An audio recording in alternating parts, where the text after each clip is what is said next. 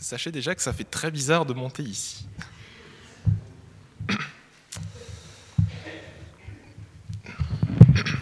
J'aimerais déjà prier pour euh, remettre ce moment. Seigneur, je te remercie pour ta parole, ta parole qui, qui est vivante et qui nous parle encore aujourd'hui. Je t'invite à venir avec nous ce matin pour ce moment de partage, que tu sois au milieu de nous et que tu puisses nous parler à chacun de nous. Je te prie de nous édifier, de nous faire avancer et que l'on puisse comprendre un peu plus ta parole et se la remémorer. Que ce temps soit vraiment un temps privilégié où ce soit toi qui puisses parler, Seigneur, et nous faire grandir. Amen.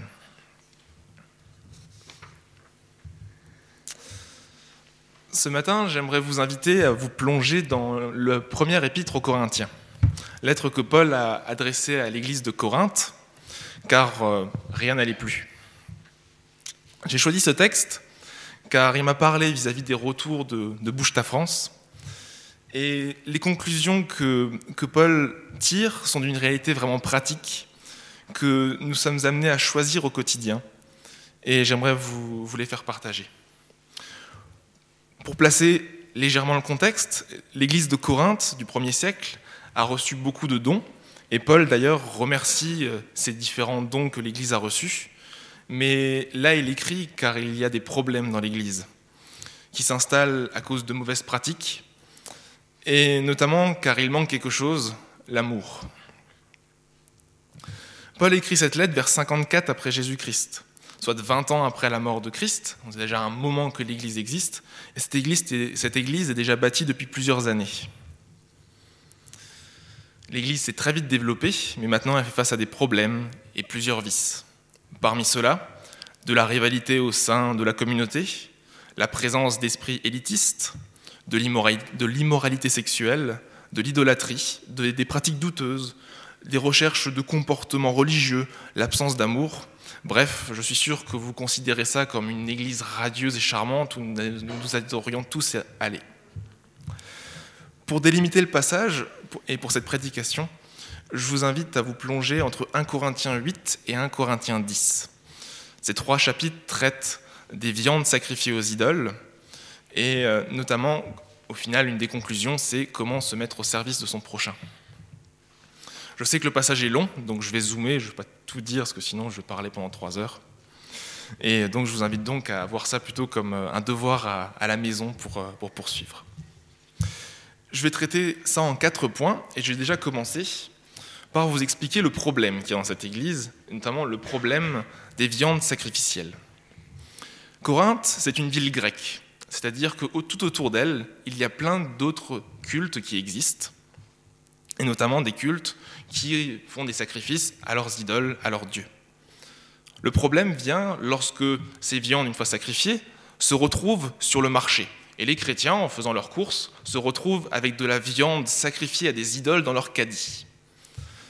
D'autre part, les chrétiens de l'église de Corinthe sont généralement les plus pauvres de la ville et on retrouve ces viandes sacrificielles dans l'équivalent des soupes populaires.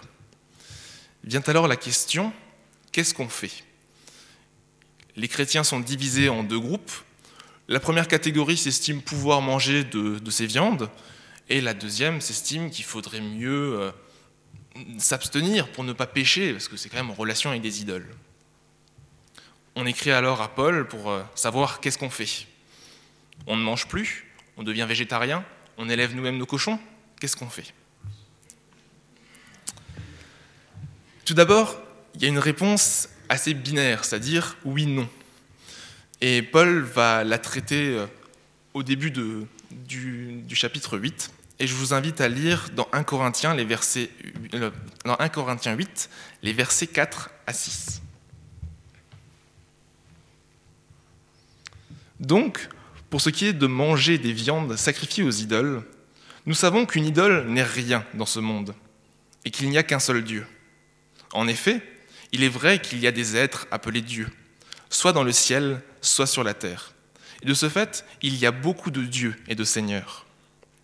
Néanmoins, pour nous, il n'y a qu'un seul Dieu, le Père, de qui viennent toutes choses et pour qui nous vivons, et un seul Seigneur, Jésus-Christ, par qui tout existe et par qui nous vivons. Je compléterai l'argumentaire que euh, le premier groupe de Corinthiens euh, donne avec le psaume 24, les versets 1 et 2.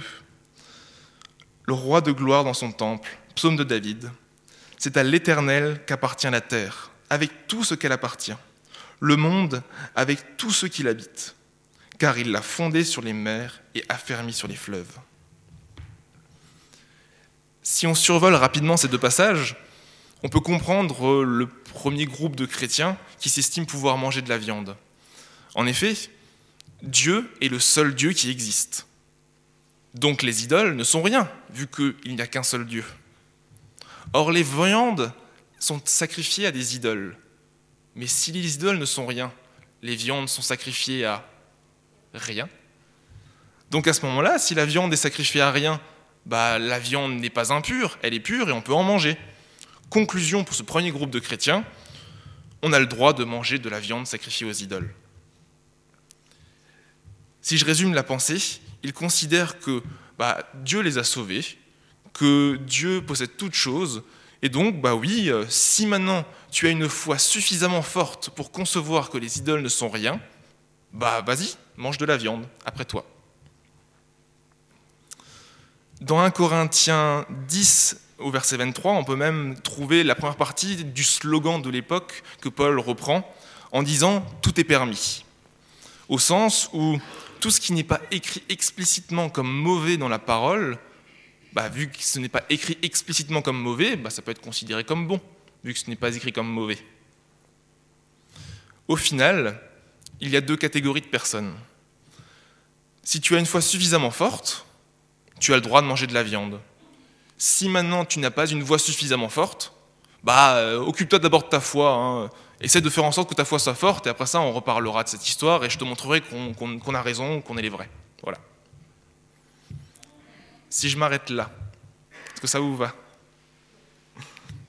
Et justement, il y a quelque chose qui ne va pas, et c'est d'ailleurs pour ça qu'on écrit à Paul. Dans mon deuxième point, je vais, vous montrer comment est-ce que Paul bah, montre les limites de cette réponse. Et à réfléchir justement, bah, cette solution binaire, est-ce qu'elle marche vraiment? Est-ce qu'on peut vraiment dire oui ou non? Nous avons déjà lu avant bah, 1 Corinthiens 8, les versets 4 à 6. Je vous propose de les relire, mais d'aller jusqu'au verset 12. 1 Corinthiens, 4, 1 Corinthiens 8, verset 4, pardon. Donc, pour ce qui est de manger de la viande sacrifiée aux idoles, nous savons qu'une idole n'est rien dans le monde, et qu'il n'y a qu'un seul Dieu. En effet, il est vrai qu'il y a des êtres appelés dieux, soit dans le ciel, soit sur la terre. Et de ce fait, il y a beaucoup de dieux et de seigneurs. Néanmoins, pour nous, il n'y a qu'un seul Dieu, le Père, de qui viennent toutes choses et pour qui nous vivons, et un seul Seigneur, Jésus-Christ, par qui tout existe et par qui nous vivons. Mais tous n'ont pas cette connaissance. Quelques-uns, marqués par la manière dont ils perçoivent encore les idoles, mangent de ces viandes comme leur, étant sacrifiées. Et leur conscience, qui est faible, en est souillée. Or, ce n'est pas un aliment qui nous rapproche de Dieu. Si nous en mangeons, nous n'avons rien de plus. Si nous n'en mangeons pas, nous n'avons rien de moins. Veillez toutefois à ce que votre liberté ne devienne pas un obstacle pour les faibles. En effet, si quelqu'un te voit toi qui as de la connaissance, assis à table dans un temple d'idoles, lui qui est faible, ne sera-t-il pas encouragé dans sa conscience à manger des viandes sacrifiées aux idoles? Ainsi, à cause de ta connaissance, le faible ira à sa perte, ce frère pour lequel Christ est mort. En péchant ainsi contre les frères et sœurs et en blessant leur conscience, qui est faible, c'est contre Christ que vous péchez. Reprenons l'exemple de Paul et ses conséquences. Si maintenant je m'autorise à manger de telle viande sacrifiée aux idoles, et que j'ai une foi suffisamment forte pour que rien n'ébranle ma foi, alors moi, je ne risque peut-être rien, parce que ma foi est suffisamment forte. Mais comment est-ce que mon entourage va-t-il le percevoir? Si je prends trois cas, on va dire, assez rapides, bah, premièrement, quelqu'un peut considérer que finalement, quand on est chrétien, on peut faire ce qu'on veut. Si lui, là, il mange de la viande sacrifiée aux idoles, pourquoi pas moi? Deuxième cas, quelqu'un peut aussi me regarder et me dire Toi, tu es un faux chrétien. Ah oui, tu fais tout de travers. Et je pense qu'on n'a pas le même Dieu. Et à cause de ça, cette personne va quitter l'Église parce que je l'aurais choqué à cause de mon comportement. Troisième point, quelqu'un qui n'a pas la foi peut aussi nous prendre au piège et dire T'as envie que je me mette en règle par rapport à ton Dieu? Mais toi, tu n'es même pas capable de suivre ses propres règles. Et Paul, avec ce point, avec cet exemple, montre les conséquences pratiques que mes libertés ont sur moi et sur les autres. D'un point de vue collectif, lorsque je mange de telle viande sacrifiée aux idoles, devant un frère qui est faible, devant dans la foi, et eh ben, qu'est-ce qui se passe? 1 Corinthiens 8, versets 11 et 12. Ainsi, à cause de ta connaissance, le faible ira à sa perte, ce frère pour lequel Christ est mort, en péchant ainsi contre les frères et sœurs et en blessant leur conscience, qui est faible, c'est contre Christ que vous péchez. Si j'affirme ma liberté en disant moi j'ai le droit de manger de, telle viande parce que euh, les raisons que je vous ai expliquées avant, bah, au final je vais commencer à mettre des obstacles entre quelqu'un qui est faible dans la foi et quelqu'un qui est et Christ qui veut justement l'amener à lui. Au final, Christ s'est sacrifié pour lui, mais moi je l'empêche d'aller justement prendre ce sacrifice et de s'offrir à Christ. Conclusion de mon deuxième point, si on garde cette solution binaire, Paul nous montre en un exemple que la vie ne sera pas rose. En effet, j'ai des libertés sur lesquelles bah, on a quand même des libertés par rapport à la parole, il n'y a pas tout qui est écrit concrètement, ceci est mauvais mais les libertés que je peux prendre peuvent créer des obstacles pour les autres. Ainsi, tout ne participe pas à la gloire de Dieu suivant les circonstances. On voit que cette solution simple du premier groupe de chrétiens, elle ne marche pas, elle a ses limites. Maintenant, qu'est-ce qu'on fait? On fait rien? Paul va montrer une autre solution qui répond à un problème différent. C'est le troisième point que je vais vous évoquer. Et pour ça, je vous propose de lire 1 Corinthiens 10, les versets 23 à 33. 1 Corinthiens 10, les versets 23 à 33. Tout m'est permis, mais tout n'est pas utile. Tout m'est permis, mais tout n'édifie pas. Que personne ne cherche son propre intérêt, mais plutôt celui de l'autre.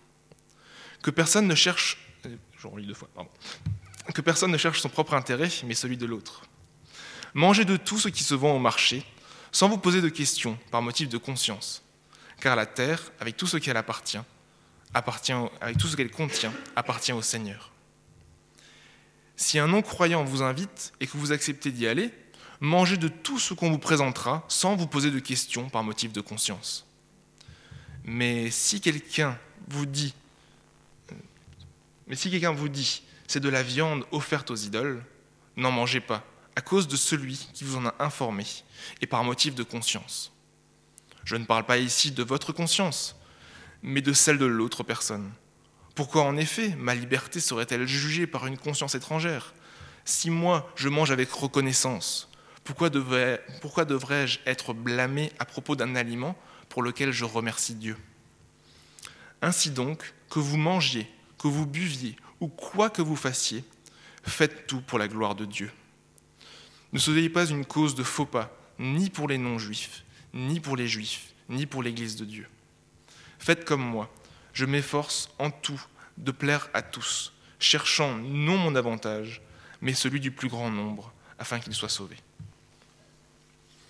La réponse de Paul change un petit peu.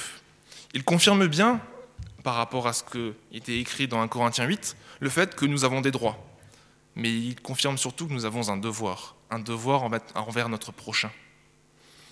Pour répondre au problème, Paul annonce que nous pouvons manger de tout, car il ne voit pas pourquoi est-ce qu'on pêcherait si maintenant on mange quelque chose pour lequel on vient de remercier Dieu euh, juste avant. Conclusion pratique pour répondre aux Corinthiens, ne passe pas ton temps à vérifier l'origine de la viande, etc tu vas perdre ton temps. Continue juste de manger en remerciant Dieu. Car si tu remercies Dieu pour ce que tu manges, qui peut t'accuser pour cela? Cependant, là où tu commets une erreur, c'est lorsque je mange consciemment quelque chose en relation avec les idoles. Je suis alors amené à rejeter par motif de conscience. Pas forcément pour moi, parce que moi j'ai une foi suffisamment forte, supposons, mais surtout pour mon prochain, afin de ne pas devenir un obstacle pour lui. Et ça, c'est ce que je vous ai lu dans 1 Corinthiens 8, verset 13. C'est pourquoi, si un aliment représente un piège pour mon frère, je n'en mangerai jamais, je ne mangerai jamais de viande, afin de ne pas faire trébucher mon frère. Il répond, mais il répond aussi à un problème beaucoup plus vaste, qui est celui de la recherche d'une règle plutôt que d'appliquer l'amour. De manière plus générale, la solution du premier groupe de chrétiens ne convient pas, simplement parce qu'elle ne répond pas à la bonne question. La question que les Corinthiens se posaient, c'était est-ce que mes libertés sont justifiées? Est-ce que j'ai le droit de manger de la viande?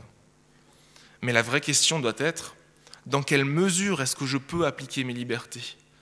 Par rapport à qui et par rapport à quoi je peux faire ce que je fais. La nuance vient dans la question. Dans la première, je cherche juste une règle. Je veux savoir si oui ou non j'ai le droit. Et je, ne m'occupe même pas de savoir pourquoi, je veux juste qu'on me dise oui ou non. Si c'est non, bah tant pis, je fais pas, si c'est oui, je fais. Et je ne réfléchis même pas pourquoi. Dans l'autre question, dans quelle mesure puis-je appliquer mes libertés? Je veux chercher à comprendre quelles sont les limites de mes libertés savoir quand est-ce que je peux faire quelque chose sans blesser mon prochain, ou quand est-ce que je vais devoir m'abstenir pour ne pas pécher contre lui. Pour aller plus loin, je vous invite à reparcourir ce que Matthieu nous a dit dans sa prédication la semaine dernière. Une des conclusions était que parfois on préfère se mettre en règle avec Dieu plutôt que de vivre l'amour dans une communauté. Ne devrions pas plutôt pratiquer l'amour et se poser la question Qu'est-ce qui est le mieux pour mon prochain Et comment appliquer tout cela? Paul met un exemple dans 1 Corinthiens 9, des versets 19 à 23. 1 Corinthiens 9, versets 19 à 23. En effet, bien que libre vis-à-vis de tous, je me suis fait esclave de tous afin de gagner le plus grand nombre.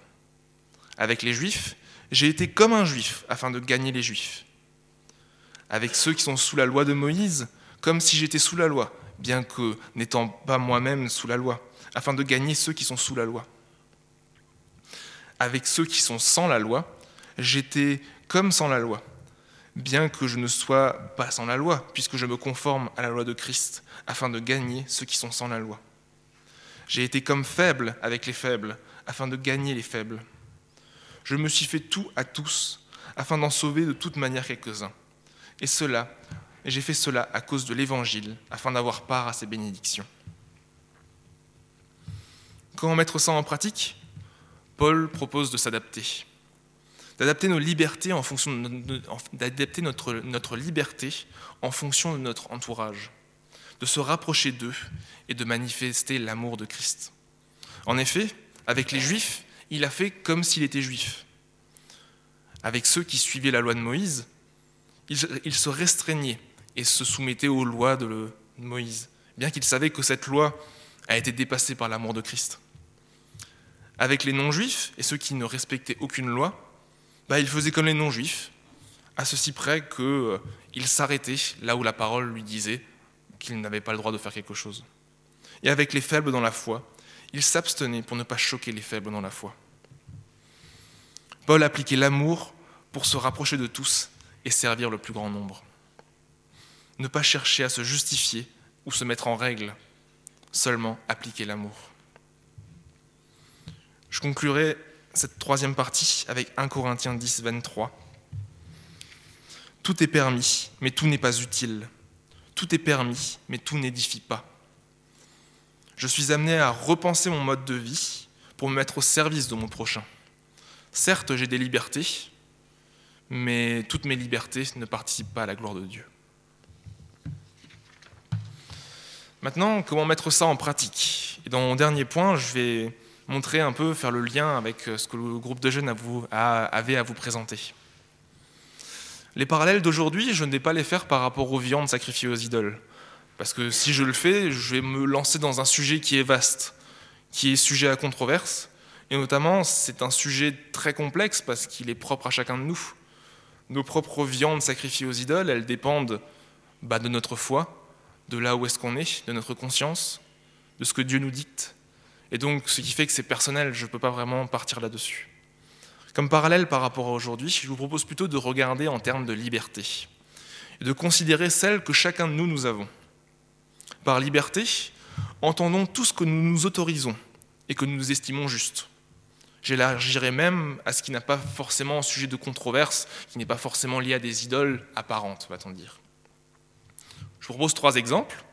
Le premier, il est dans 1 Corinthiens 9, où Paul détaille ses droits de prédicateur. Il annonce l'évangile, et en tant que tel, il a le droit de demander à ce qu'on bah, lui offre à manger ou le logis et le couvert, car il annonce l'évangile. Il ne travaille pas pour gagner d'argent, mais en échange, ça pourrait être bien quand même qu'il soit nourri. Comme deuxième exemple, je peux prendre quelqu'un qui a du temps libre et qui peut revendiquer ce droit de temps libre pour aller au cinéma, pour aller voir son film préféré, pour lire un livre, faire une balade ou profiter des loisirs. Nous, en tant que groupe de jeunes, je revendique le droit de faire une grasse matinée le dimanche parce que j'ai bien travaillé durant la semaine à l'école. Et maintenant, tous ces exemples, comment les voir au regard de ce que Paul nous a dit? Bah, s'engager pour les autres et chercher l'intérêt de l'autre. Paul, dans son cas, a, préféré refuser son droit d'être payé pour que tous puissent avoir accès à la bonne nouvelle et qu'il continue de, partager la bonne nouvelle par charité et par amour et pas juste dans le, dans le but d'obtenir son casse-croûte à la fin. Quelqu'un qui a du temps libre peut se passer de son droit d'aller au cinéma ou de ne rien faire, profiter des loisirs, et de le mettre au service en allant rendre un coup de main dans un hôpital ou dans une maison de retraite pour, passer des visites, ou encore pour faire du bénévolat. Ainsi, il manifestera l'amour de Dieu ainsi, il manifestera l'amour que Dieu demande de manifester. Nous, en tant que jeunes, ce matin, on a choisi de venir faire un culte pour faire plaisir à Dieu, mais aussi pour partager ce que l'on a vécu durant cette année. Et c'est là que je fais le lien avec l'événement Bouge ta France. Les jeunes ont appris à se mettre au service des autres, à s'engager pour partager l'amour et pour manifester un comportement de vie qui cherche l'intérêt de l'autre plutôt que son propre intérêt. Pour cela, parfois, il faut savoir se priver de ses libertés. Se dire, euh, ok, j'ai le droit de regarder la télé de 17h jusqu'à 23h59, mais cette fois-ci, je préfère le mettre de côté et m'engager pour les autres. Chercher plutôt l'intérêt de l'autre. Pour les autres, c'est manifester l'amour. Ainsi, on adopte une attitude de vie qui évangélise par elle-même, car cette attitude de vie se base sur le fait de manifester l'amour. On manifeste l'amour auprès de son prochain, on cherche son intérêt avant tout. Pour moi, ça résume une grande partie de l'essentiel qui était transmis à Bouche ta France. Si je devrais conclure ce message en quelques mots, aujourd'hui, sachons prendre conscience de nos libertés et de nos droits, et sachons surtout les remettre en question pour chercher l'intérêt de l'autre avant tout. Remettons-nous en question et remettons en question les privilèges que nous avons, que nous octroyons, en fonction de ce que nous estimons juste, et posons-nous la question, est-ce que je me mets au service de mon prochain lorsque je m'autorise certaines choses? Et est-ce que je manifeste l'amour dans, chacun de mes, choix? Je vais prier pour terminer. Seigneur, je te remercie pour ce temps que nous avons pu passer avec toi et pour l'amour que tu nous donnes et qui nous guide chaque jour. Je te prie de nous apprendre à vivre cet amour, cet amour que tu veux que l'on manifeste au quotidien, cet amour pour lequel tu es mort à la croix. Je te demande aussi de travailler en nous, de nous montrer comment s'engager pour notre prochain et comment, penser à son intérêt avant de penser au nôtre. Amen.